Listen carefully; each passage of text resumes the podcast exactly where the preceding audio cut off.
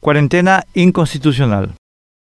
El Tribunal Constitucional de España, por seis votos a cinco, declaró inconstitucional la restricción de derechos, cuarentena, contenida en las normas de emergencia por COVID dictadas por el gobierno español en marzo de 2020 al mismo tiempo que nosotros. La Constitución de España es una de las fuentes de nuestra Constitución. El razonamiento del Constitucional español es simple. La suspensión de derechos de rango constitucional solo puede hacerse en el marco autorizado por la Constitución, que es el estado de excepción, que requiere aprobación del Congreso y está sujeto a su control periódico. En España, el estado de excepción está definido en el artículo 116 de la Constitución española y la extensión de sus efectos se regula en su artículo 55, que dice, los derechos reconocidos podrán ser suspendidos cuando se acuerde la declaración del estado de excepción o de sitio en los términos previstos en la Constitución se exceptúa de lo establecido anteriormente el apartado 3 del artículo 17 para el supuesto de la declaración de estado de excepción. Y el artículo 116 dice,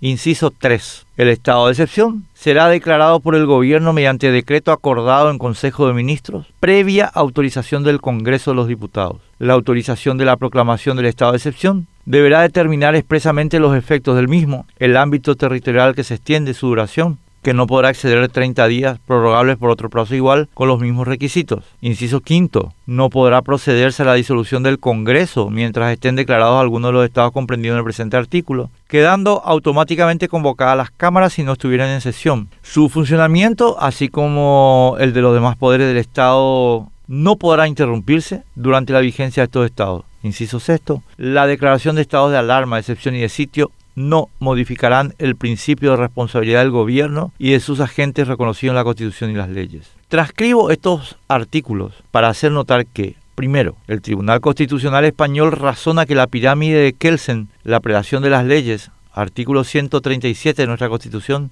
no puede ser violentada por el gobierno y que los derechos de rango constitucional no pueden ser suspendidos por decreto sin expresa autorización constitucional. Esto que es obvio fue negado acá por profesores de autores como Jorge Rolón Luna, que justificaron la suspensión de derechos constitucionales por decreto. Segundo, nuestra constitución contiene una sola autorización para la suspensión de derechos, y es la definida en el artículo 288 y en ningún otro, y ciertamente no en el artículo 68 del derecho a la salud. Y el artículo 288 contiene solo dos causales para la suspensión de derechos, la guerra internacional y el riesgo de que dejen de funcionar los órganos del Estado. A diferencia de la Constitución española o la alemana, la nuestra no delega en el Congreso la facultad de decidir cuál situación amerita la excepción, sino que las define y limita taxativamente. La sentencia española subraya lo evidente, pero lo evidente fue negado en nuestro país por los defensores de la omnipotencia